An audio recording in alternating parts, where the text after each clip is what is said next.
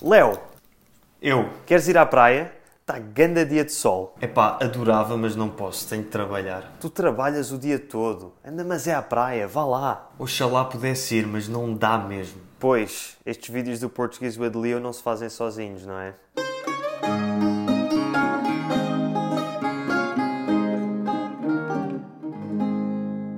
Olá e bem-vindo de volta ao Português with Leo e a mais uma lição rápida de português. Conseguiste perceber tudo aquilo que foi dito na introdução? Conheces o significado das expressões ganda, epá, mas é, vá lá, oxalá, não dá e não é? São pequenas palavras e expressões que usamos a toda a hora em Portugal e que têm significados muito próprios. E hoje vou ensinar-te a usar essas palavras e expressões para falares mais como um português nativo.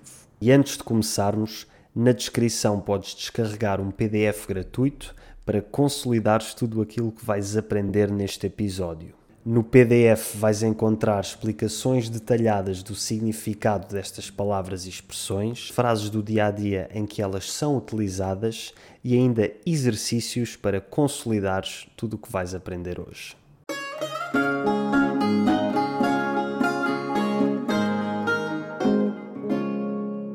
1. Um, queres ir à praia? Está ganda dia de sol. Começamos com o adjetivo grande, que normalmente significa algo de dimensões maiores que o normal, ou seja, big em inglês. Por exemplo, uma casa grande. No entanto, na sua utilização mais coloquial, o adjetivo grande é usado como sinônimo de muito bom, excelente, fantástico, ou seja, algo muito positivo ou de boa qualidade. Por exemplo, ontem comi um grande pastel de nata. Repara que nestas situações a palavra grande vem sempre antes do substantivo. Grande pastel de nata. Se dissermos ontem comi um pastel de nata grande, estamos apenas a dizer que era grande em tamanho, mas não necessariamente em qualidade. Outra coisa a notar é que na fala mais coloquial e mais jovem, diria que dos 40 anos para baixo, temos tendência a transformar a palavra grande em ganda e a omitir o artigo definido. Ou seja, ontem comi um grande pastel de nata transforma-se em ontem comi ganda pastel de nata. 2. Epá, adorava, mas não posso, tenho de trabalhar. Passando à palavra epá, ou simplesmente pá, vou explicar de forma resumida porque já tenho um episódio a explicar esta palavra em mais detalhe, que é o episódio número 55. Basicamente, usamos a palavra pá, ou epá, de duas formas principais. Como forma de nos referirmos à pessoa com quem estamos a falar ou para chamar a sua atenção. Nestas situações, usamos pá e não epá. Por exemplo, então pá, tudo bem contigo? A segunda situação é como interjeição quando estamos a pensar naquilo que queremos dizer, e nestas situações usamos mais o epá. Por exemplo, epá, não tenho a certeza.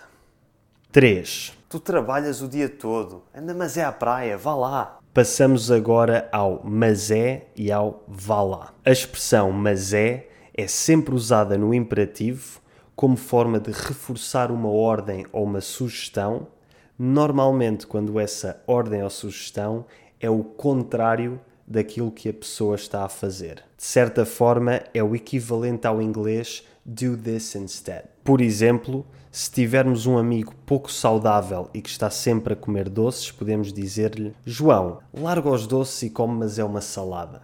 Ou então o pai de um filho que deveria estar a estudar para os exames. Em vez de jogares videojogos, vai mas é estudar. A utilização mais famosa desta expressão é a frase vai mas é trabalhar, que vem do grupo de comédia Os Contemporâneos, de 2008, em que o ator Nuno Lopes interpretava o personagem O Chato, que era um homem muito estranho e muito chato, que andava pela rua a mandar as pessoas ir trabalhar. Escuta, vai mas é trabalhar, ó. Vai mas é fazer qualquer coisa de útil para a sociedade. Quanto à expressão vá lá, esta também é usada no imperativo, mas em vez de ser usada para ordens ou sugestões, é mais usada para pedidos, normalmente acompanhada de um franzir de sobrancelha e das mãos em posição de reza. Vá lá. É a versão portuguesa do pretty please. Para além do vá lá, muitas vezes usamos apenas o lá com o verbo do pedido que estamos a fazer no imperativo. Por exemplo, deixas-me usar o teu telemóvel? Não.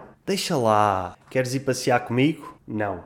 Anda lá. O que é que o Miguel te contou? É segredo. Conta lá. Diz lá. 5. Oxalá pudesse ir, mas não dá mesmo. A nossa quinta expressão é Oxalá, que é uma expressão que vem do árabe, Inshallah. que é equivalente ao espanhol Ojalá e que usamos para exprimir um desejo. Em inglês, a melhor tradução é Hopefully. Esta expressão pode usar-se de duas formas: ou como palavra isolada para reforçar que desejamos o mesmo que a outra pessoa, espero que hoje faça bom tempo, Oxalá. Ou então numa frase completa, sendo que nesta situação vem sempre no início da frase e o verbo que vem a seguir vem sempre no conjuntivo. Por exemplo, Oxalá o Benfica ganhe o campeonato.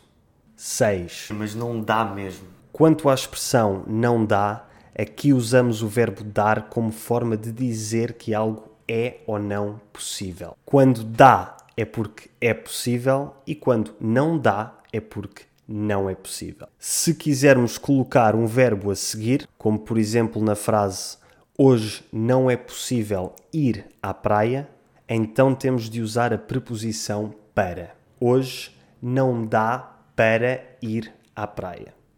7. Pois, estes vídeos do Português with Leo não se fazem sozinhos, não é? Finalmente temos o não é. Esta expressão usa-se no final de uma pergunta à qual normalmente já sabemos a resposta, mas ainda precisamos da confirmação da outra pessoa. É equivalente ao inglês right, ao alemão ora, ao italiano vero, ao francês n'est-ce pas ou ao espanhol no.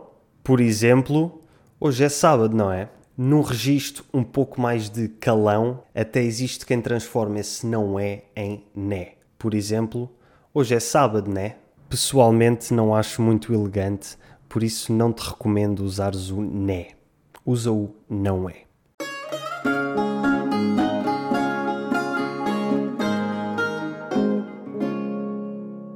Espero que tenhas gostado deste episódio, cujo tema foi decidido pelos meus patrons e aos quais eu agradeço o seu apoio todos os meses. Se também tu quiseres apoiar o Portuguese with Leo e ter acesso a conteúdos exclusivos, tais como o meu podcast exclusivo, uma videochamada de grupo mensal para praticar português, a comunidade Portuguese with Leo no Discord e ainda poder de voto em futuras lições como esta, clica no link na descrição e aproveita o desconto de 15% na inscrição anual no Patreon. E não te esqueças de descarregar o PDF desta lição para consolidares tudo aquilo que acabaste de aprender, com alguns exemplos de frases do dia a dia e ainda exercícios. Obrigado e até à próxima.